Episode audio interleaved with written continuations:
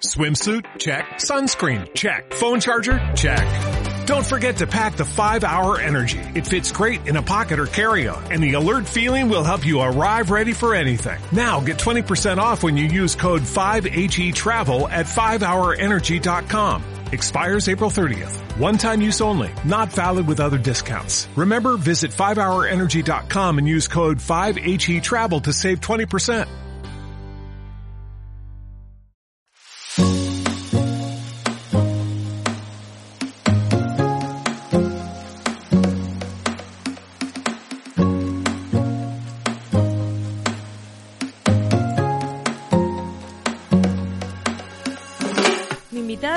Se convirtió en influencer, creadora de contenido y emprendedora sin tan siquiera haberlo planeado. Sara Baceiredo empezó a compartir contenido en YouTube cuando todavía seguía en el colegio y fue poco a poco que las marcas empezaron a contactar con ella para ofrecerle colaboraciones.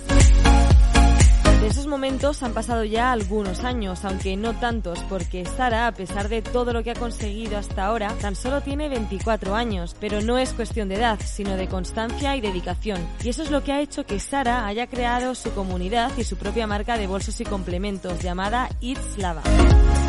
En la charla, Sara me cuenta todo sobre sus primeros recuerdos en redes sociales y también hablamos sobre su experiencia como emprendedora y fundadora de Itzlava. Además, Sara confiesa qué es lo que más y lo que menos le gusta de sus dos facetas y los sueños y objetivos que le gustaría cumplir en un corto plazo de tiempo. Escucha la entrevista completa y recuerda suscribirte y, por qué no, compartirlo. Hola, soy Paloma de la Hoz y estás escuchando un nuevo episodio de mi podcast, Charlando sobre Moda. En este podcast escucharás entrevistas con profesionales de la moda, diseñadores y emprendedores con historias inspiradoras. Si tienes cualquier comentario, duda o quieres sugerirme algún invitado o tema, no te cortes y escríbeme por correo o por Instagram. Además, me harías un gran favor si te suscribes a mi canal en Apple Podcast, iBox o Spotify. Ahora sí, vamos con la entrevista. Hola Sara, bienvenida a Charlando sobre Moda. ¿Cómo estás? ¿Qué tal? Eh, bueno, pues estoy emocionada de estar aquí. La verdad es que estoy súper agradecida de que hayas contado conmigo. Y nada, me hace muchísima ilusión tener este ratito para conocernos más, hablar un poco más de mí, pues de mi marca y de lo que vaya surgiendo. Por hablar que no sea, que a mí me encanta y creo que a ti también. Genial, Sara. Bueno, tú eres la creadora y la fundadora de la marca de bolsos y accesorios Itzlava, pero antes de entrar en detalle eh, y que me cuentes todo sobre tu historia, la experiencia que has tenido como emprendedora y el, momento en el que se encuentra ahora la marca y demás, siempre me gusta empezar por el principio para saber un poco más de ti, ¿no? A nivel más personal. Em, ¿Qué estudiaste tú en la carrera? Y sobre todo, qué es lo que querías ser al terminar tus estudios. No sé si lo tenías ya claro cuando eras más pequeña o si el tema de crear contenido y de dedicarte un poco a las redes sociales ha ido surgiendo eh, a lo largo de los años. cuéntame un poco todo este proceso. Bueno, pues la verdad es que yo, o, sea, hoy soy quien soy de chiripa. O sea, yo siempre digo que, que yo estoy aquí de pura casualidad porque de verdad que eh, yo en el momento, bueno, creo que todos los jóvenes tenemos como dos momentos o tres momentos en nuestra adolescencia en el que estás como más perdido y uno de ellos que es mm, pues el que en ese momento más te agobia, eh, que es el de elegir la carrera, para mí fue horrible. O sea, yo era una loca de las matemáticas, de la física, a mí todo lo que eran números me volvía loca, además era una empollona, me encantaba. Eh, cada vez que tenía un examen de física estudiaba motivada de lo que me gustaba. Entonces, yo directamente eh, pues asociaba que como yo hice bachillerato tecnológico, a mí se me daban bien los números y me encantaba resolver eh, problemas, ecuaciones y demás, yo iba a dedicarme a eso. ¿Qué pasa? Que yo empiezo a imaginarme mi futuro y digo, joder, es que a mí me gusta la teoría, pero es que no me gusta esto llevado a la práctica. O sea, yo no me veo mm, diseñando una máquina, un coche o, lo que haga un ingeniero o, un arquitecto incluso. A mí me gusta... Em, me gustan como muchas cosas y ninguna. O sea, me gusta eh, la creatividad, me gustan los números, me gusta la acción. Entonces estaba como en un momento de, de lapsus porque digo, es que ¿qué hago? ¿Un, módulo o algo? Porque no me gusta nada y me gusta todo.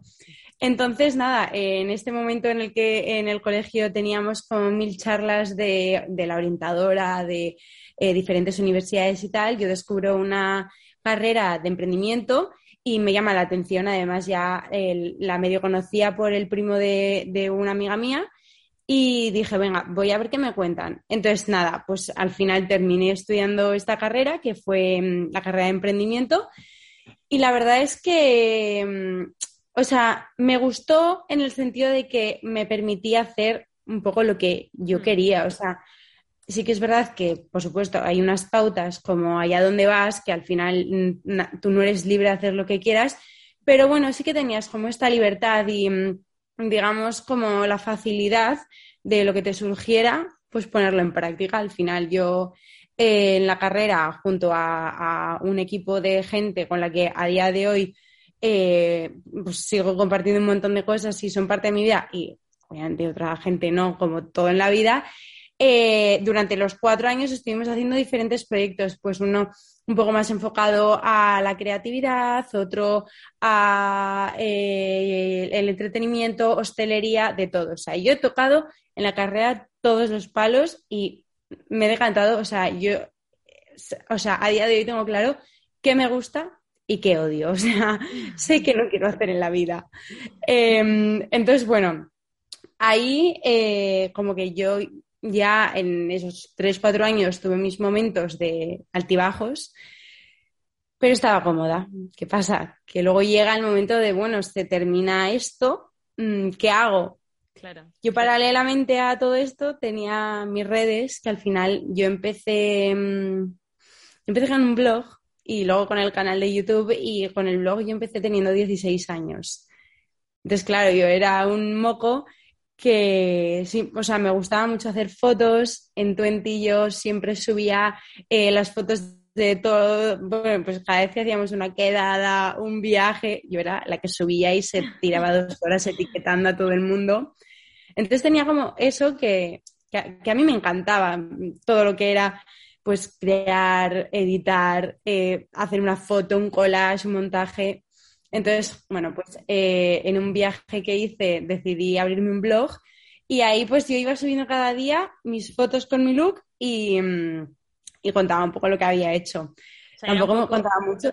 Lo tenías un poco como, como modo diario, ¿no? O sea, mm, tu look, tu tal, ¿no? Pero claro que con 16, 17 años tampoco tendrías una vida eh, de loco, ¿no? O sea, que era más rutinaria, ¿no? Digamos.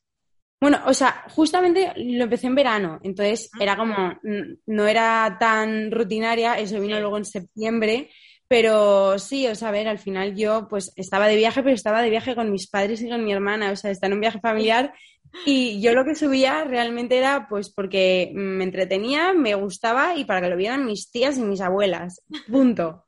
Entonces, eh, bueno, como que le fui cogiendo el gusto, pero luego me di cuenta de que escribir, ok, pero a mí lo que me gustaba es, o sea, hablar. Yo de toda la vida he sido súper habladora, no he tenido pelos en la lengua para nada y sí que ahí está empezando un poco eh, todo el movimiento de YouTube y tenía muchos comentarios en mi blog de gente diciéndome tal, lánzate a YouTube, no sé qué. Total, que en, no sé si fue 2015 o 2016, ese septiembre yo me planto en mi casa y me pongo a grabar con una vergüenza que me moría, que por supuesto yo no podía grabar estando en casa con alguien, o sea, yo tenía que esperar que se fueran mis padres para ponerme a grabar porque, o sea, qué vergüenza la loca esta hablando a una cámara. Total, que al final fue creciendo y creciendo y creciendo y al principio en, en mi ciudad, en Vitoria, fue un poco el cachondeo, plan la tía esta que hace, pero bueno, pues al final cuando haces algo que te gusta es que te da igual lo que, lo que digan los demás. O sea que ya entonces, ya entonces la gente comentaba, porque sí que es verdad que, eh, bueno, tú lo sabrás de primera mano, ¿no? Pero que a la hora de, emprender o de sacar un proyecto, cual sea el proyecto, eh, sí que es verdad que siempre eh, como que existe ¿no? ese miedo a que la gente se ría o que la gente pueda hablar y sobre todo en ciudades un poco más pequeñas que al final se enteran todos, ¿no? De todo y al final entiendo que un poco esa presión o ese miedo es igual un poco mayor, ¿no? Em, ¿Tú qué hiciste? Porque, o sea, a mí eso, por ejemplo, me parece súper interesante teniendo en cuenta que, jope, tampoco eras mayor, o sea, ¿qué años tendrías? 16. 16. ¿Sabes? Entonces, ¿cómo, cómo lo llevaste? Y, y- y- y, bueno, por lo que vemos, no te impidió o sea, seguir con, con esto, ¿no? Pero ¿cómo, ¿cómo supiste cómo llevarlo? No sé si fueron risas al principio y luego ya la gente dejó de comentar o cómo, cómo fue tu- eh, en tu caso. O sea, yo recuerdo las risas sobre todo el mes de septiembre porque fue el mes de vuelta, que todos eh, los del bachillerato salíamos juntos y al final era como, eh, youtuber, eh, blogger. Y era como, vale. Pero claro, es que al final mm, la gracia te dura una o dos veces, luego ya es que no tienes de qué reírte porque ya te has reído y, Sí. y- y es que es una cosa que no tiene gracia, en plan que si a ti te hace gracia, ríete, pero como no es graciosa no te va a durar mucho más la gracia. Así que se pasó. Vale, bien, bien, me gusta. no, porque sí que es verdad que hay gente que igual por el miedo no, no se atreven, ¿no? Y, y al final pues es, es una pena porque, no sé, sabes que al final si te gusta hacer algo, sí que es verdad que tienes que hacerlo, ¿no? Independientemente de, O sea- de las reacciones que puedas tener. Sí, la realidad es que el, el miedo al que dirán va a estar siempre ahí, porque siempre que te sales del ordinario existe como ese miedo a qué van a decir y qué va a pasar. Entonces, bueno, eh, yo siempre digo, eh, que en algo quiere, algo le cuesta. Entonces, eh, si a ti es una cosa que te, que te emociona y que crees que te va a aportar y te va a hacer más feliz, dale caña y hazlo porque es que, es que la gente va a estar ahí moneando siempre. Vale, entonces Sara, volviendo un poco al tema YouTube, empezaste a crear contenido, a subir vídeos y demás, ¿y cuándo fue el momento en el que te diste cuenta de que realmente eh, tenías gente siguiéndote o yo que sé, un momento así como más que te acuerdes, pues que una marca se puso en contacto contigo, que empezaste como a ganar dinero, ¿no? A través de, YouTube, o sea, ¿cómo fue como, digamos, el crecimiento y sobre todo pues la trayectoria, ¿no? Desde, desde el primer vídeo que compartes hasta, hasta, bueno, hasta ahora, ¿no? Un poco eh, el recorrido, digamos. Pues mi proceso fue bastante paulatino porque es verdad que, que no era lo que es ahora. Entonces no había ni, ni esa confianza eh, por parte de las marcas en, en meter eh, una inversión en publicidad en la figura del youtuber eh, y luego tampoco estaba como, o sea, sí que había mucha gente que consumía este contenido, pero no era lo normal. O sea, realmente, o sea, yo, por ejemplo, em- un año anterior había empezado a consumir YouTube y anteriormente lo utilizaba pues para ver tutoriales y ver videoclips de música y nada más.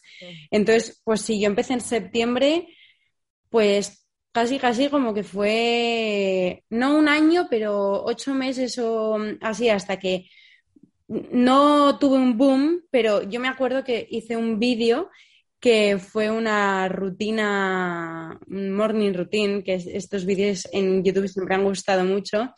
Eh, y este vídeo como que se, no se hizo viral, pero se, se vio como cinco veces más que el resto. Y a raíz de este vídeo sí que empecé a ver cómo me crecían los seguidores y dije, joder, aquí tal, algo pasa. A todo esto yo yo en Instagram no, o sea, Instagram era una red social que yo tenía porque la había tenido desde que se abrió la plataforma, como todas mis amigas, pero yo nunca me había centrado en crear contenido para Instagram. Esto fue como, no sé si un año después o así. Y recuerdo que, es que me acuerdo de, de una anécdota que me, o sea, yo como en mi casa nunca solía ver nadie, mandaba mm, todas las cosas a la oficina de mi padre cuando alguna marca me escribía. Y una vez me llegaron unos pendientes de una marca de Australia y me los trajo mi padre a casa cuando, cuando volvió del trabajo y me dice, ¿te ha llegado esto? Yo es que alucino las marcas que te mandan esto desde Australia. Claro, mi familia flipando que me hubieran regalado unos pendientes de perlas desde Australia. Claro. Yo también, por supuesto. Y creo que fue como en mayo que a mí me contactó una tal María eh, para ofrecerme una colaboración en YouTube eh, con, con una marca de depilación. Y, y esa fue la primera colaboración que yo hice en plan de verdad. Que además me acuerdo que yo estaba en el colegio y me, me- vi un email tal, ¿te podemos llamar? Y yo en el, en el recreo escondiéndome los- de los profesores para que me llamaran. Luego resultó que María eh, era parte de, la agencia en la que yo ahora estoy y que estoy desde, desde ahí, desde que yo estaba en segundo de bachiller. Entonces, bueno, fue bastante gracioso porque yo no entendía nada. Me decían, tal, tenemos una propuesta para ti y yo, a ver qué me van a decir. qué fuerte, qué fuerte. Eh, ¿Y cómo era? Porque claro, siendo menor de edad, em, ¿cómo era lo de colaborar con marcas? Porque la verdad que nunca lo había pensado esto. No sé si. Pues mm. yo al principio eh, no podía, o sea, no, no podía facturar ni podía hacer nada, entonces me ayudaba mi padre.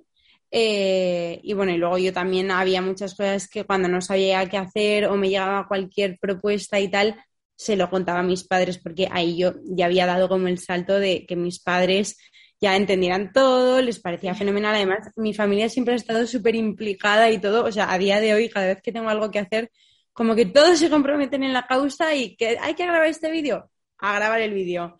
Entonces, bueno, a mí mi familia siempre me ha apoyado muchísimo. Entonces, en ese sentido tengo mucha suerte porque es, o sea, puede llegar a ser difícil para unos padres entender todo esto y la verdad es que los míos fueron súper fáciles, súper mm, proactivos a ayudarme con lo que fuera, súper comprensivos con todo, además se interesaban por muchas cosas y eso a mí me ha ayudado mucho también. Qué bien. O sea que realmente ya empezaste la universidad em, con tu canal de YouTube ya eh, a modo de trabajo y de fuente de ingresos y demás. Instagram también te lo, te lo abriste por esa época. Entonces, realmente al terminar la carrera, no sé si llegaste a tener alguna experiencia laboral eh, en cuanto a eh, trabajar de prácticas o primer trabajo en alguna empresa o si ya directamente seguiste, digamos, tu carrera como creadora de contenido por tu cuenta y ya luego eh, crear tu marca. ¿Cómo fue como este, este salto ¿no? de carrera a vida real? Pues yo nunca he tenido la experiencia de prácticas curriculares que, en general tienen los estudiantes, porque como mi carrera ya de por sí era muy práctica, todos los proyectos que nosotros hacíamos eran reales. Entonces, eh, yo monté un campamento y teníamos que montar el, campamento con todas sus bases legales, eh, financieras, con un plan de negocio, un estudio de mercado, que todo tuviera un sentido. Entonces, como que yo toda la parte práctica eh, durante la carrera hubo un verano que estuve mm, en Londres eh, trabajando en, una, mm, en, una, academia de inglés eh, en la parte comercial y, a mí no me gustaba nada lo de llegar a una oficina, ponerte los auriculares y empezar a llamar y tal. Y yo decía, que yo esto de llegar a la oficina y que me digan hoy tienes que hacer esto y que de repente no me apetezca nada hacer eso, lo yo fatal, tengo que hacer algo. Y sabía que tenía que hacer algo, pero no tenía ni idea de qué. Además, yo, así como siempre he sido muy echada para adelante, siempre he dicho, pues que yo sé hacer todo y no sé hacer nada. O sea, yo no sé hacer nada sola. Ahora ya sí, pero, o sea, yo siempre, o sea, yo he aprendido a trabajar en equipo, entonces yo hay muchas cosas que no sé hacer yo, por, que no sé hacer yo sola por el hecho de que siempre como que me he apoyado en alguien en el sentido de, venga, yo voy a poner esto y tú pones esto y mm. juntos hacemos algo que funciona. Entonces tenía ahí como la inseguridad de ser capaz, no ser capaz y algún día que dije, venga, si tengo 10 tenía 19 mm, años y dije, si no lo hago con 19 años, que no tengo nada que perder, cuando lo voy a hacer? Y nada. O sea que cuando mm, pero dices que con 19 años fundaste lo de fundaste tu marca. O sea, yo con 19 años empecé a, hacer todo lo que es. Yo fundé It's Lava en 2019. O sea, yo en 2019 tenía 20 eh, años. Vale. Eh, lo que pasa es que yo ya llevaba como un año y pico maquinándolo y investigándome todo.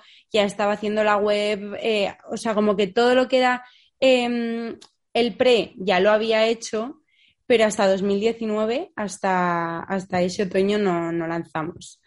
Entonces, bueno, mm, sí, era, eh, o sea, bueno, que fue hace dos años, tampoco soy ahora mucho más mayor, pero era joven.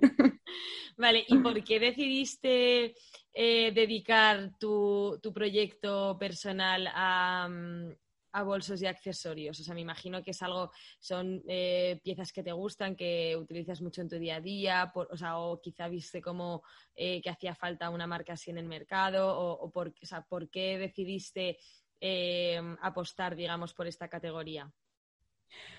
Pues la verdad, o sea, que, el campo fuera la moda, eh, lo tenía muy claro. También me gustaba la decoración, ahí eh, lo estuve también tanteando, pero me decanté por la moda.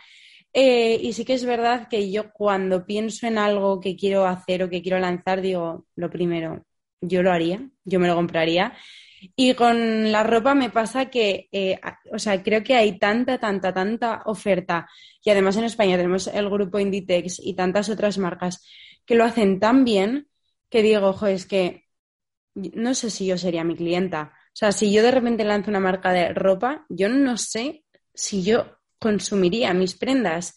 Entonces lo descarté totalmente. Además, yo empecé ya a pensar en, tener tallas y cosas y dije, déjate de tallas, no te compliques la vida.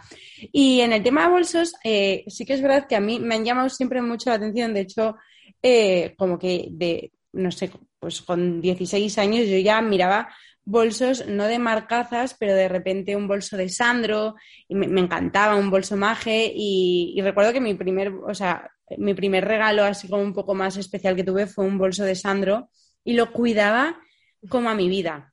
Entonces dije, joder, voy a hacer algo, voy a hacer mm, algo que tenga que ver con bolsos o accesorios, porque al final es una pieza que puedes llevar prácticamente a diario contigo y que realmente Mm, hay mucho, pero no hay muchas marcas que eh, sean mm, solamente de bolsos y accesorios específicos que se posicionen en eh, un tipo de valores y que mm, sean, digamos, lujo asequible, que era donde nos queríamos posicionar nosotras. Y dije, venga, pues vamos a ello. Y sin tener ni idea de nada, empecé a hablar con gente, uno me llevó al otro, el otro al uno, ese a una vecina, la tía de no sé quién, y al final, pues nada, me, me planté en la primera fábrica y ahí empezó todo, pero fue como, o sea, lo que te decía antes, que yo no sé hacer nada solo, o sea, yo siempre eh, pido ayuda, eh, pregunto las cosas porque, mm, o sea, creo que en este sentido no hay que ser como orgulloso o, sentir que tú lo tienes que saber todo o que eh, lo sabes todo. O sea, si te pueden ayudar, mejor que mejor, porque el día de mañana tú también tendrás que ayudar a alguien. Y yo en ese momento no tenía ni idea de absolutamente nada, como cualquier persona que sale de la carrera que es que no sabes nada más que lo que has estudiado, que es que son cuatro cosas. Y dije, bueno, le pregunto a este, este me lleva al otro y seguro que al final termino mm, encontrando algo. Y así fue. Cuando dices nosotros lanzamos esta marca, ¿a quién te refieres? Porque no sé con quién la, fundaste o la creaste. Bueno, o sea, la marca eh, la fundé yo porque al principio, eh, como yo lo hice todo mientras estaba en la carrera, como que lo hacía en mis ratos libres y nunca lo había compartido con nadie porque no sabía ni si iba a ser real. Entonces, em, como que todo lo que fue eh, crear la sociedad y tal, lo hice yo, pero sí que eh, cuando ya me mentalicé de que el proyecto iba a hacerse realidad, eh, pues di con, Mariana, que hoy en día es mi mano derecha y, mi pilar fundamental con el que es que Lava no funcionaría y Sara Baceiredo tampoco funcionaría. O sea, eh, y nada, di con ella de, casualidad porque nosotras nos conocíamos de cuando yo empecé en YouTube, allá por lo que te he contado. Ella eh, también tenía un canal en YouTube, entonces yo le conocía de aquel entonces, de que éramos más o menos de la edad, nos seguíamos y tal, pero habíamos coincidido en persona solamente una vez. Y vi que acababa de terminar la carrera, que había sacado una colección de, bueno, unos zapatos con una zapatería con la que yo también trabajé.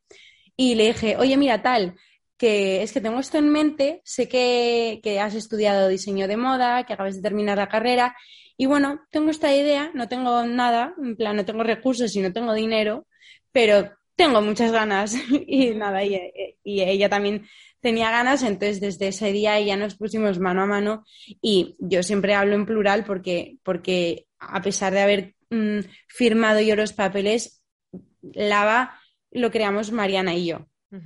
Vale, genial. Eh, ¿Y cómo fueron los comienzos de la marca? Porque, bueno, más allá de lo que me imagino que es súper complicado no dar con proveedores, eh, encontrar realmente los con los que quieres trabajar, porque me imagino que visitaste varios hasta que diste con el, con el perfecto. Em, ¿Cómo fueron o cómo recuerdas los comienzos? Eh, me imagino que complicados, pero no sé si em, te diste cuenta de repente de que algo te estaba costando más de lo que te hubieses imaginado o al revés, ¿no? Que cosas que igual te, rayaban un poco, eh, luego te terminaste dándote cuenta de que no era tan complicado, ¿no? cómo, lo recuerdas?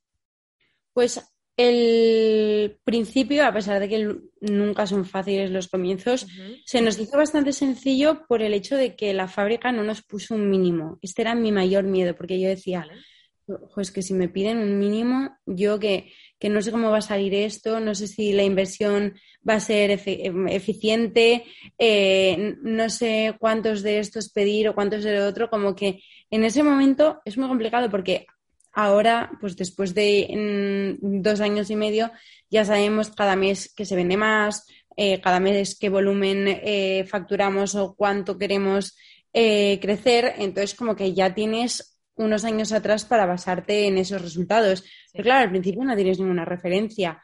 Entonces era un poco como ir a ciegas.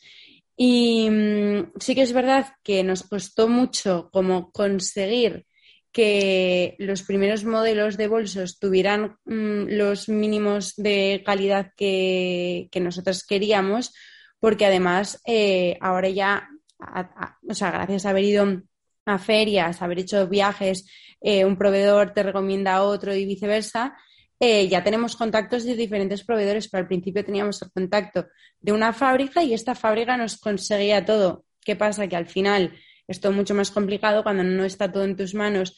Tú no controlas los tiempos, no controlas los precios, no controlas las negociaciones. Mm. Entonces era como un poco jugar a la gallinita ciega.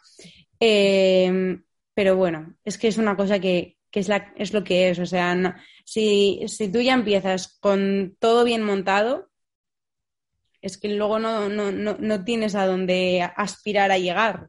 No, y que, sí, que es prácticamente imposible, ¿no? O sea, siendo sinceras. Y menos, imposible. Y menos siendo tan jóvenes, ¿sabes? Porque yo que sé, que también eso influye, yo creo. ¿Y cómo fue la vuestra primera colección, Sara? Porque eh, no sé si, eh, si os lanzasteis con varios modelos de, con varias referencias, vamos, o si apostasteis más por un número reducido de productos al ser vuestra primera colección, ¿cómo, cómo decidisteis hacerlo? empezamos con tres, o sea, fue súper reducida, eh, fue un bolso que hoy en día lo seguimos vendiendo, que es como nuestro bolso más icónico y que es que a día de hoy se sigue vendiendo, a la gente le sigue encantando y es como súper guay haber creado una cosa desde cero y que dos años y medio después se siga vendiendo. Em, entonces, ese fue un modelo. Eh, luego otro fue eh, otro bolso que es el típico bolso baguette que hace dos años estaba como súper en tendencia. Entonces le dimos como una vuelta y lo adaptamos a, a nuestra manera. Y luego hicimos una funda de ordenador, porque esto era cabezonería mía, que yo necesitaba una funda de ordenador porque se me acaba de romper mi primer ordenador porque le había entrado agua de llevarlo sin funda y de los días que llovía en Vitoria. Pues dije, tenemos que hacer una funda de ordenador porque no puedo con las fundas de FUAM, que son feísimas y que no quiero llevar ahí mi ordenador. Entonces, nada, sacamos esos tres productos y, y es que yo, mira, yo digo, mira, las cosas del palacio van despacio, mejor empezar con poco y empezar bien echarte un triple y empezar por todo lo alto y comértelo todo con patatas. Total, total. Y ahora mismo, por ejemplo, eh, haciendo como un poco la comparación con, estos comienzos y, mm, lanzando tres referencias, ahora mismo, o sea, eh, este año 2022, ¿Qué objetivos tenéis en cuanto a lanzamientos de colecciones y demás? Porque no sé si vosotras, por ejemplo, lanzáis colecciones semestrales, es decir, una en verano y una en invierno, que suele ser como lo, entre comillas, normal, ¿no? Eh, o si vais eh, sacando mm, colecciones como más eh, a modo dropout, que vais como poquito a poco y no tiene por qué ser verano o invierno. ¿Cómo, ¿Cómo soléis trabajar o cómo tenéis pensado trabajar este año? No sé si habéis cambiado justo este año o, qué. Cuéntame. Pues, o sea, la verdad es que nunca hemos querido como seguir una, mm, una plantilla como, como hasta ahora, que lo que tú dices, está la colección, bueno, suele ser como eh, verano, pero digamos pronto y verano tarde, y lo mismo con invierno. Eh, son como cuatro colecciones normalmente. Y, nada, nosotros no, queríamos meternos en colecciones porque al final lo que estábamos vendiendo era la versatilidad, eh, el, slow fashion un poco. Y esto realmente va un poco en contra porque te, estás forzando a lanzar cosas que es que igual no son necesarias. Entonces, nosotros lo que sí que hacemos siempre es lanzar la colección de verano, que al final es como una colección que a pesar de mm, estar pensada para que sea versátil y la puedas llevar durante todo el año, está más pensada en verano, por colores, por tipo de tejido, por tipo de eh, el patrón del bolso para X plan, pues al final el bolso para ir a la playa, pues sí que te va a valer para ir al, trabajo, pero igual no, no quieres llevarlo al trabajo. Entonces, la colección de verano siempre sale, pero luego el resto de modelos eh, digamos que Lava es como una réplica de lo que somos nosotras. Entonces, cada modelo que sacamos es un modelo que necesitamos.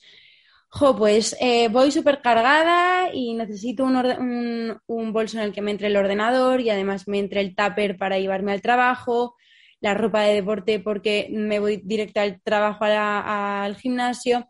Entonces, como que en base a nuestras necesidades y a las cosas que nosotras, porque al final nuestro target son chicas como nosotras, pues de veintitantos años, treinta años, eh, pues mm, que, en su día a día salen de casa, van al trabajo, tienen como mil cosas que hacer y que igual no llegan a casa hasta la noche. Entonces, está pensado eh, para este tipo de, personas y al final eh, consideramos que nuestras necesidades también pueden ser las suyas.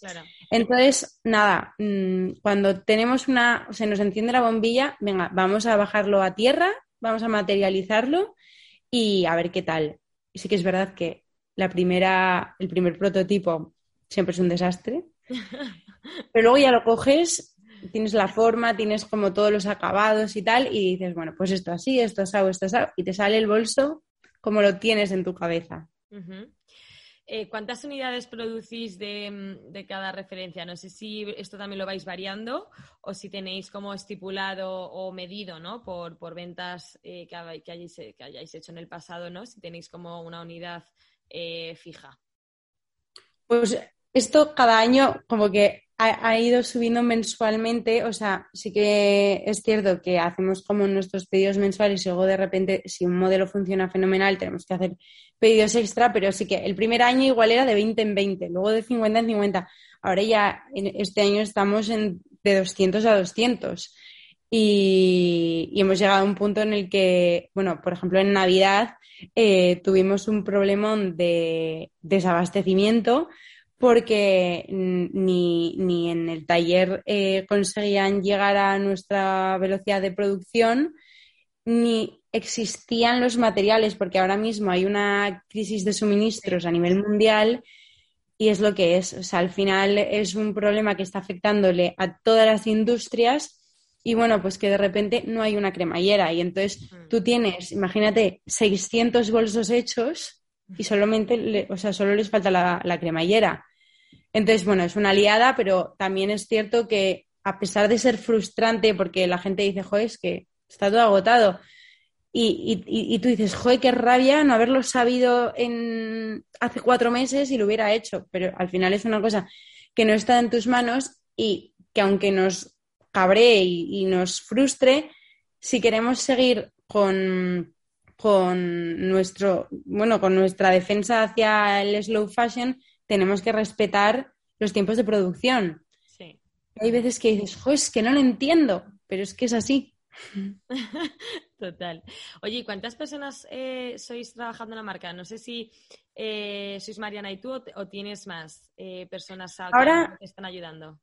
Ahora somos cuatro, aunque este año esperamos ampliar bastante equipo porque sí que en, sobre todo el último trimestre de 2021 fue de crecimiento exponencial y ha, sido cuando hemos empezado a ver la necesidad de meter a una persona, pues igual que esté más centrada en compras, que en redes sociales haya más apoyo, porque al final somos una marca tan digitalizada que necesitamos invertir mucho tiempo, mucho esfuerzo, mucho dinero en, todo el ámbito digital, especialmente en las redes sociales.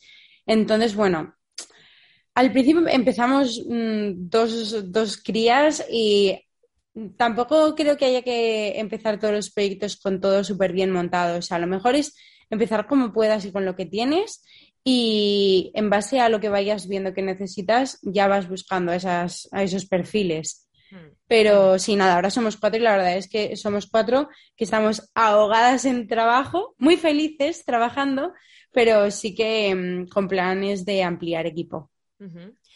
Eh, justo retomando un poco lo que estás contando ahora, eh, Itzlava se vende eh, a través de su página web y luego también eh, tu perfil, obviamente, de Instagram, pues también empuja bastante ¿no? a, dar esta visibilidad a la marca. Eh, no sé si tienes un poco controlado, si te has podido dar cuenta eh, a lo largo de este tiempo, eh, cuántas o qué, mm, no cuántas, ¿no? porque es imposible saber el número exacto, pero qué porcentaje o qué cantidad de seguidoras tuyas de tu perfil son compradoras o son clientas de, de tu marca. ¿O qué percepción oh. te dan a ti? Que igual números es más difícil, ¿no? Pero ¿qué percepción tienes?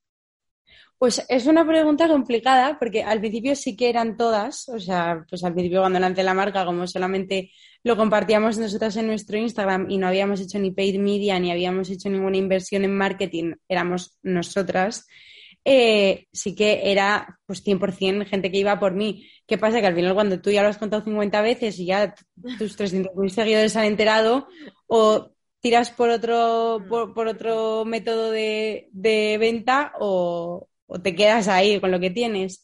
Entonces, ahora no sé si te diría que es un 30% o, o sí, yo creo que sería por ahí, porque me ha pasado muchas veces, yo cada vez que veo a una persona en la calle con un lava, le miro, eh, le miro en plan loca, y sí, me ha pasado muchísimas veces que me miran en plan, es, porque me miras, estás loca. Y yo muchas veces como que le miro buscando su mirada de, a ver si me reconoce y, le doy un abrazo y le digo que muchas gracias.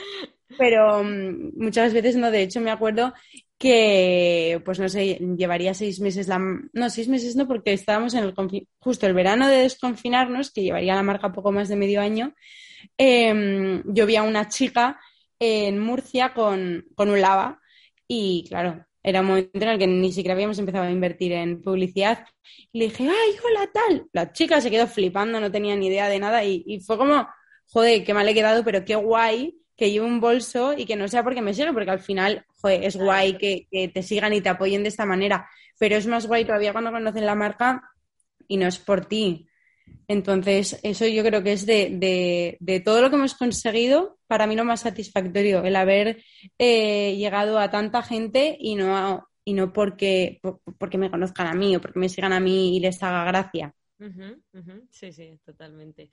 Oye, ¿tienes identificada eh, la clienta de Lava? O sea, no sé si tienes como un prototipo, un perfil de, de niña o de mujer eh, como más establecido o si sí que es verdad que, bueno, que, tenéis eh, diferentes tipos de, mujeres, de clientas que, compran vuestros productos.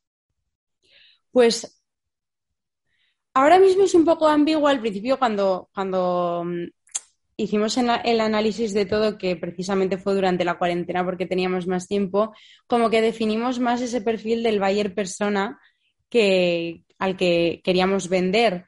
Em, lo que pasa es que después de estos años hemos ido analizando perfiles y hay perfiles muy diferentes porque, por ejemplo, hay muchos, muchos, muchos chicos, muchos padres, novios, maridos que, compran y al final es gente que a la que no le puedes analizar porque el, o sea, ellos son tu cliente, pero realmente el bolso es para su hija, su mujer, su novia, pero si te tuviera que decir algo así generalizado, pues es una chica de entre 23 y 28 años eh, que está empezando a interesarse por eh, la, moda local y que está intentando un poco eh, pues salirse de las típicas marcas de Inditex o las marcas que apoyan el fast fashion y, ha dado con lava y nada, y, le gusta un bolso que complete su look, como que es una chica que se preocupa por la moda, pero que lo que más le importa es ir cómoda, que, sea útil, que sea versátil. Entonces, bueno, eso sería un poco. Genial. Eh, Sara, ¿qué es lo que más eh, o sea, ¿qué es lo que más y lo que menos te gusta de tu perfil como influencer y también de tu perfil como, emprendedora y, fundadora de, Lava? Empezamos, si quieres, por, influencer, ¿no? Y luego ya me, cuentas, bueno, influencer, creadora de contenido, ya me entiendes, tanto en todas las redes sociales, ¿eh? YouTube o Instagram. ¿Qué es lo que más te gusta y lo que menos? Pues lo que más me gusta es el altavoz que tengo para para poder decir lo que quiera. O sea, creo que es un altavoz que si lo sabes utilizar bien es súper útil, además que es súper gratificante y al final yo aprecio mucho que después de tantos años siga habiendo mucha gente apoyándome y, yo he visto una evolución en mí que al final también es cierto que yo empecé siendo muy pequeña y como que me han tocado unos años que, que en los que cualquier persona cambia muchísimo. Entonces, como el poder lanzar un mensaje y tener a tanta gente que confía en ti. Porque es que tú puedes hablar, puedes decir misa, que si la gente no te valora y no se cree lo que dices y no te no empatiza contigo, no vale de nada. Y al final el saber que tienes eso y que ha sido por años de trabajo es muy guay. O sea, yo a mí me hace, me, me, encanta, me hace muy feliz y es verdad que al final es una cosa que tengo cada día y no la pienso, pero cuando me lo preguntan y me para pensar, digo, ojo, es que es muy fuerte y es, y es una suerte, es muy guay. y lo peor, pues, yo la verdad es que no tengo muchas quejas hacia, hacia las redes sociales. O sea, yo, que, yo estoy muy tranquila y la verdad es que sé bastante bien eh, medir lo que puedo decir, lo que no puedo decir, lo que tengo que enseñar, lo que mejor me guardo para mí. Entonces, en ese sentido, eh, me protejo bastante pero sí que es cierto que al final es como una presión diaria que tienes ahí de tengo que estar presente, tengo que eh, crear contenido, tengo que como pues eso, al final en las redes sociales ya sabemos todos que se enseña siempre lo bueno y, y joder, pues yo hay muchísimos días que es que solo trabajo, o sea, que solamente estoy o días y días seguidos que estoy delante del ordenador y no hago nada más. Entonces es como que tengo la presión de tienes que hacer algo más. Y es como, no quiero, tienes que. Pero bueno, yo creo que ya lo he sabido, como he aprendido a vivir con ello y, ya es una parte de mí, o sea, estoy entrenada para poder hacer las dos cosas. y luego, pues, sí, sí, Didi. Eso, de, la parte de Sara y Nitslava, eh, pues la que más me gusta bueno, la que menos me gusta, voy a empezar mejor por ahí, es em, que, la, o sea, que sea Itzlava de Sara Influencer, porque es verdad que hay muchas veces que la gente no me toma en serio y yo es que soy otra persona. O sea, yo cuando, cuando me meto en mi Instagram, soy una persona que me salgo de Instagram y me meto en mi trabajo en Lava y cambio totalmente el chip, me enfado con quien me tengo que enfadar, eh, digo las cosas como hay que decirlas, si hay que negociar una cosa se negocia y así como cualquier persona que al final tiene una empresa y que quiere lo mejor para su empresa. ¿Qué pasa? Que tanto a nivel eh, equipo como a nivel eh, fábricas, proveedores y tal, pues no te toman tan en serio. Porque al final saben quién eres. Al principio no lo saben, pero al, final lo acaban sabiendo. Entonces, como que ya te siguen, se enteran de más cosas tuyas, mm, saben un poco por dónde vas. Y como que en ese sentido te pueden controlar un poco. Y luego te toman menos en serio y, bueno, pues al final una chica joven y además influencer es que es de cajón. Entonces, bueno, es un, es un, a mí me da mucha rabia porque yo, o sea, valgo mucho más de lo que cualquier eh, proveedor tal se puede pensar porque sea influencer, pero bueno, oye, algo más lo tenía que tener. Y lo bueno, pues, pues es todo, que al final, gracias a las redes sociales, yo sé entender una marca por los dos lados, tanto desde fuera como desde dentro. Y el tener el control, saber cómo funciona cada cosa, eh, eh, cómo eh, se mueve Instagram, qué cosas funcionan bien, qué cosas funcionan mm, mal, pero a la larga, como tener un poco de conocimiento de las redes sociales, pero a lo bestia, porque yo al final, tantos años, tengo un máster en redes, o sea, entonces eso es guay, es muy guay. Una parte positiva de ser influencer, creadora de contenido y demás, más allá de las colaboraciones y los regalos que puedes recibir de, las marcas, creo que son las experiencias, ¿no? Que, te regalan, no sé, o sea, vemos mucho, ¿no? Eh, pues eh, influencers que se van de viaje o influencers que viven experiencias que igual de otra forma, si se dedicasen a otra cosa, no vivirían, ¿no? Eh, hmm. O eso es lo que vemos en las redes, ¿eh? O sea, te quiero decir que luego habrá muchísimo más y yo sé que ahí luego hay mucho más detrás, pero bueno, digo como el escaparate, ¿no? no sé si tú destacarías especialmente eh, una experiencia, no tiene por qué ser un viaje, o sea, lo que quieras, un recuerdo que tengas que, guardes con, más cariño de lo normal eh, o que te impresionó más. Eh, no sé si, si, eres capaz como de caer en uno ahora mismo. Pues así, uno, no te sabría decir porque bueno, sí que sí, sí que tengo uno, pero en general siempre son los viajes en los que conoces a las personas que hay detrás de la marca. A mí me gustó muchísimo un viaje que hice un verano a Estocolmo con Daniel Wellington, que al final Daniel Wellington para mí siempre ha sido una marca de relojes que yo de pequeña me compraba y que para mí fue muy fuerte el momento en el que empecé a trabajar con ellos. Y conocí a las chicas del equipo, estuve un fin de semana en Estocolmo viendo cómo funcionaba toda la empresa y demás. Y fue muy guay porque es que luego me terminé llevando fenomenal con ellas. O este verano un viaje a Formentera con el equipo de Oisho, que al final haces unas relaciones que son muy especiales y es muy guay eh, como conocer a esa persona que ha confiado en ti para, para pues, en este caso, para una campaña de marketing o para que seas imagen de la marca porque al final han, apostado por ti, han, puesto pues, mm, todo sobre la mesa para que seas tú y es muy guay. O, este año también lancé una colección de, deporte con Decathlon que al final dices, joder, Decathlon. Es que yo a Decathlon iba de pequeña y era el mejor plan del mundo. Ir a Decathlon, ¿a qué? A nada, a, andar por los pasillos, a, a, toquitear todo.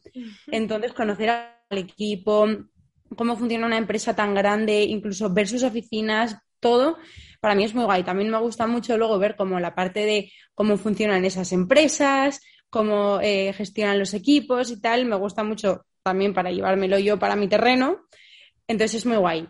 Eh, y diría que estas experiencias me gustan más que las que son viajes de ocio, porque a mí los viajes de ocio me gusta más llevármelos al, al 100% ocio, no me gusta que sea una, o sea, que son muy guays y me encanta de vez en cuando, pero mm, de repente un plan de playa eh, súper mm, mega lujoso y tal, con una marca, con gente con la que no sabes si vas a conectar, a mí, por ejemplo, no me llama tanto. Yo prefiero hacer algo más sencillo con mis amigas, amigas y no tener ninguna obligación de publicar, de estar aquí, de ir allá, que cualquier cosa. Entonces, pues yo creo que, son las, experiencias en las que vas a trabajar y sabes que vas a trabajar y conoces al equipo y, hablas sobre quiénes son, quién eres tú. Es muy guay.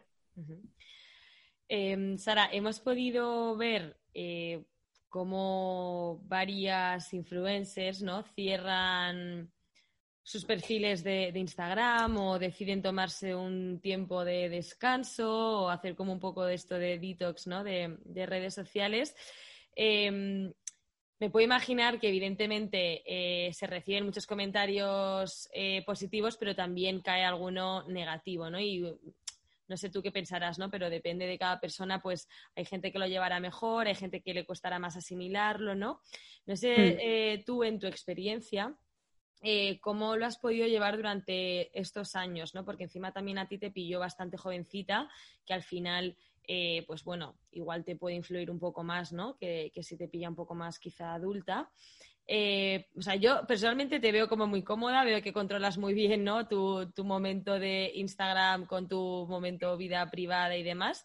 Em, pero bueno, cuéntame un poco de primera mano em, lo que quieras contar, pero cómo, cómo, has cómo, has vivido esto y sobre todo cómo, cómo, te sientes. ¿no? no sé si en algún momento también has tenido que hacer o te has sentido eh, como que necesitabas darte un, un respiro ¿no? de, las redes sociales. Pues mira, sobre lo último, yo nunca he sentido que haya necesitado un respiro porque cuando yo veo que, me estoy quemando y que no puedo más, estoy tres días un poco más tranquila, más inactiva y ya está. Y se me pasa. Eh, en cuanto a los comentarios, yo mm, lo que te decía antes de que me protejo con unas cosas, con los comentarios hago lo mismo. O sea, yo no soy una persona que busca su nombre en Internet, que mira a ver qué se habla de ella, que mira foros de cotilleo, eh, incluso mis mensajes directos, o sea, los miro muy por encima y me meto en muy pocos, o sea, me, no me, o sea, como que voy un poco con los ojos tapados, o sea, yo digo, van a hablar cosas de mí, o sea, van a estar metiéndome en mierda, van a estar eh, pensándose cualquier cosa y escupiéndola a la ligera porque es facilísimo hablar detrás de la pantalla. Entonces digo, mira, me voy a ahorrar esto porque además yo, o sea, tengo tiempo y el tiempo que tengo lo invierto en lo que me, a mí me da la gana. Y en leer comentarios absurdos, paso. Entonces, es verdad que es una pena porque muchas veces también me pierdo comentarios buenos, pero da igual, o sea, en general eh, estoy muy tranquila. A mí, por ejemplo, me afectó mucho, mucho, mucho el año pasado, en diciembre, el año pasado, el 2020, eh, yo estaba haciendo en YouTube Blogmas, que al final en Blogmas, eh, o sea, es hacer 25 vídeos diarios, o sea, 25 vídeos durante 25 días. Y mm, es un trabajo, es un desgaste. Al principio empiezas súper emocionada, pero luego ya cuando llevas 15 días dices, joder, venga, que tengo que seguir grabando y los mismos planos y no sé qué, y duermes poco y todo el día pensando en, oh, voy a hacer esto, no, no puedo hacer este plan porque tengo que editar, como que vives por y para eso. Y ahí yo leía los comentarios y tal, y como era en época de pandemia, ya em, empezaron los policías del COVID a decir no sé qué y no sé cuál, y yo dije, mira, es que pasó de que de yo estar aquí metiendo tiempo eh, para, para esto, que al final lo hago porque a mí me hace feliz, y porque a la gente le encanta verlo, pero es que a mí ya no me está haciendo feliz porque me está tocando las narices que se digan semejantes chorradas. Entonces ahí me quemé mucho, mucho, mucho, mucho, mucho, mucho y ese día dije, se acabó. Yo no voy a leer más comentarios. Mi madre y mi hermana y tal siempre se los miran y me dicen, ay, pues te han dicho no sé qué. Entonces yo entro y como ya han pasado el filtro, digo, venga, y ahí ya me pongo a contestar a todo el mundo, súper mona, me encanta hablar con la gente. Pero es que cuando alguien me dice algo, porque, pero no porque a mí me, moleste, o sea, te mentiría si te digo que no me molesta. Yo soy de las personas a las que más le pueden molestar las cosas que le digan, porque yo, yo no soy una persona que es hiper segura y que sabe que todo lo hace bien. Yo dudo mucho de mí, entonces mm, no me gusta leer cosas malas como a nadie le gusta. Pero mmm, sí que es verdad que cuando, cuando yo empecé en redes siendo tan pequeña y al final cada persona que, que a mí me quería eh, machacar con algo me saltaba con que era una niña de papá, una pija, que se lo han dado todo hecho. Y claro, yo ahí estaba en un momento de mi vida en el que como que todo lo que hacía me, me, vamos, me pesaba la vida en plan, ay, voy a grabar este vídeo porque no me vean mis padres, porque qué vergüenza y ahora lo tengo que editar y no tengo ordenador, tengo que usar el ordenador del salón y me ven la pantalla. Y era como, qué niña de papá. Y me daba una rabia porque decía, es que, ¿qué sabrás tú? Entonces me da mucha rabia, no por lo que me dicen, sino porque digo, joder, es que con la de cosas buenas que podrías estar haciendo, ¿por qué estás haciendo esto? No entiendo. O sea, vete a hacer, yo qué sé, un voluntariado, pero no te pongas a comentar esto porque te aburres. Bueno, al final supongo que, que, aprendes, ¿no? a llevarlo, porque sobre todo yo creo que al final es eso, ¿no? Eh, ir sabiendo y aprendiendo a gestionarlo. Sí. Mm. a mí una vez mi padre me dijo, tú piensas en cualquier celebrity, cantante o cualquier famoso, ¿hay alguno del que no se haya hablado mal? Es que no hay ninguno. Es que de todo se ha hablado mal. Entonces. Total, total, total. Eh, Sara, ¿cómo te ves a ti dentro de cinco años? O sea, ¿cómo, ¿Cómo te ves? ¿Cómo crees que vas a, en qué momento, en qué situación crees que vas a estar y dónde te gustaría estar, claro? Ay, estas preguntas me agobian mucho porque es que no me imagino ni a la del mes que viene.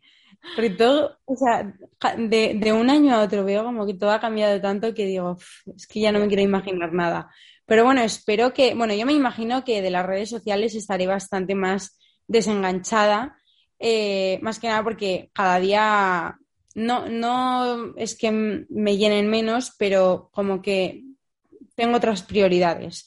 O sea, ahora mismo eh, es una cosa con la que disfruto y que creo que, me conviene en todos los sentidos y, me satisface mucho el trabajo que hago porque además me divierte, pero sí que tengo más prioridades que hay días que digo, ojo, es que no me quiero poner guapa para hacerme una foto, o sea, quiero estar aquí y estar todo el día trabajando porque me apetece estar trabajando, porque así la semana que viene veo los resultados de lo que estoy haciendo hoy. Entonces creo que en redes sociales estaré un poco más dispersa. No creo que llegue a desaparecer yo nunca porque me encantan las redes y me encanta eh, compartir mi vida, mis looks, mis, mm, no sé, mis ocurrencias, pero no, tan constante. Eh, espero que el lava sea enorme. O sea, yo solamente lava quiero que, crezca, que eh, haya muchísima gente trabajando en lava y, ver lavas por la calle. Eso es lo que más me gusta. yo creo que yo creo que montaré alguna otra cosa, porque así soy yo. No sé si con mi hermana o con mi novio o con mi padre incluso, no tengo ni idea, pero quiero montar algo nuevo. No ahora, pero en un par de años. Eh, ay, yo espero tener una casa, porque quiero comprar una casa. Bueno, pues son objetivos serios, o sea, importantes. Veremos. Sara, eh, en este podcast me encanta hablar sobre los errores porque sí que es verdad que en tu caso, ¿no? Ser emprendedora, em, creadora de contenido y demás no es fácil. Eh, al final trabajas mucho y con diferentes personas y, los errores se pueden cometer. No sé si te acuerdas de algún error que hayas podido cometer eh, del que hayas aprendido, ¿no? porque siempre yo creo que hay que sacar como la lección, ¿no? Entonces, ¿qué error has cometido que te haya servido? Pues cuando, mira, esta es de las preguntas que más he estado pensando porque no me suelo acordar yo mucho de los errores, porque en el momento me sabe muy mal y luego siempre me lo intento llevar por un terreno optimista. Pero así el que te diría fue la primera feria a la que yo fui eh, de, proveedores de, de, moda y de tejidos y demás, fue en París. Y fui con Mariana y nada, íbamos como unas turistas eh, íbamos vestidas divinadas de la muerte y como un poco a, ver qué pasa eso. O sea, estábamos en la feria como si estuviéramos en un mercadillo de Navidad. Entonces, mm, yo recuerdo ahí hablar con proveedores y tal, que es que hoy en día lo pienso y digo, es que ¿qué se pensarían de nosotros? Dirán, estas tías tienen unos pajaritos en la cabeza y ahí hoy en día me da raya porque digo, ojo, es que con todo lo que sabíamos, que con comparación con ahora ya no, es nada, pero con todo lo que sabíamos, ¿por qué íbamos tan de, novatas? Entonces, mm, creo que muchas, bueno, sobre todo los primeros meses, como que no me mostré tan profesional como yo era capaz de ser y eso me hizo que esos contactos que hice los primeros meses me tomaran menos en serio y a la larga, pues algunos han cambiado y otros como que siguen sin tomarme en serio. Entonces, bueno, te diría que es eso porque, claro, o sea, cuando eres tan jovencita en, en un, eh, o sea, en un campo en el que no controlas nada y cada día aprendes una cosa nueva, pero de base no sabes nada, es como que te vas pegando coscorrones y tortazos allá por donde vas. Hmm. Pero vamos, que bienvenidos sean porque yo siempre digo que los errores vienen de, haber hecho algo. Total. Entonces, mientras hagas, comete los errores que quieras. Total, total. Sí, sobre todo que todos se aprenden. Eh, Sara, mi última pregunta, que es mi favorita. Em, bueno, ahora ha pasado un tiempo desde que empezaste con Itzlava y demás, eh, bueno, y creando contenido. Eh, y puedes ver todo como con más perspectiva, ¿no? A sabiendas de todo lo que has vivido. Eh, ¿Qué consejo le darías a Sara de 19 años cuando empezaste a, emprender, ¿no? A esta, aventura de, emprendimiento. Eh, ¿qué, consejo te hubiese venido bien escuchar? No te agobies. No te agobies. O sea, yo soy una agonía, estoy todo el día agobiada, pero en realidad yo tengo algo dentro de mí que siempre me dice, si es que lo vas a solucionar. O sea, porque yo otra cosa no, pero resolutiva soy todo lo que quieras. Entonces es como que siempre que tengo un problema me entra el nervio y digo, joder, colapso, entro como en cortocircuito. Y, y, luego siempre me digo, no te agobies, que se va a solucionar, que las urgencias van al hospital, lo demás todo tiene solución. Entonces, no te agobies cuando no sabías eh, qué bachillerato elegir, no te agobies cuando no sabías qué carrera elegir, no te agobies cuando estás en la carrera y, estás pensando, ¿y si la dejo porque no me gusta? porque No te agobies, no te agobies, todo, todo se va a solucionar. Así que súper simple, pero de verdad súper efectivo. No te agobies. pues sí, la verdad. Pues Sara, millones, millones de gracias. Me ha encantado saber más de ti, de tu experiencia, de tu carrera profesional y estaremos súper pendientes de las novedades que vayas lanzando y sacando sobre todo en Lava y en tu perfil también. Bueno, mil gracias a ti. Espero no haber sido demasiado pesada porque creo que ya has visto que cuando me pongo a hablar, a hablar, a hablar, hablo por los codos, así que espero que de aquí salga algo decente. Mejor, nada. mejor. mejor que sobre que falte, ¿no? Eso es, eso es. Cuanto más, mejor. Así que mil gracias y nada, para lo que sea que estoy. Millones de gracias, Sara. Estamos en contacto. Un abrazo fuerte. Hasta luego. Adiós, adiós.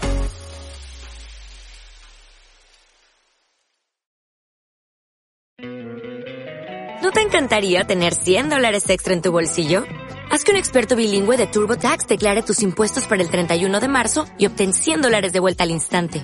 Porque no importa cuáles hayan sido tus logros del año pasado, TurboTax hace que cuenten. Obtén 100 dólares de vuelta y tus impuestos con 100% de precisión. Solo con Intuit TurboTax.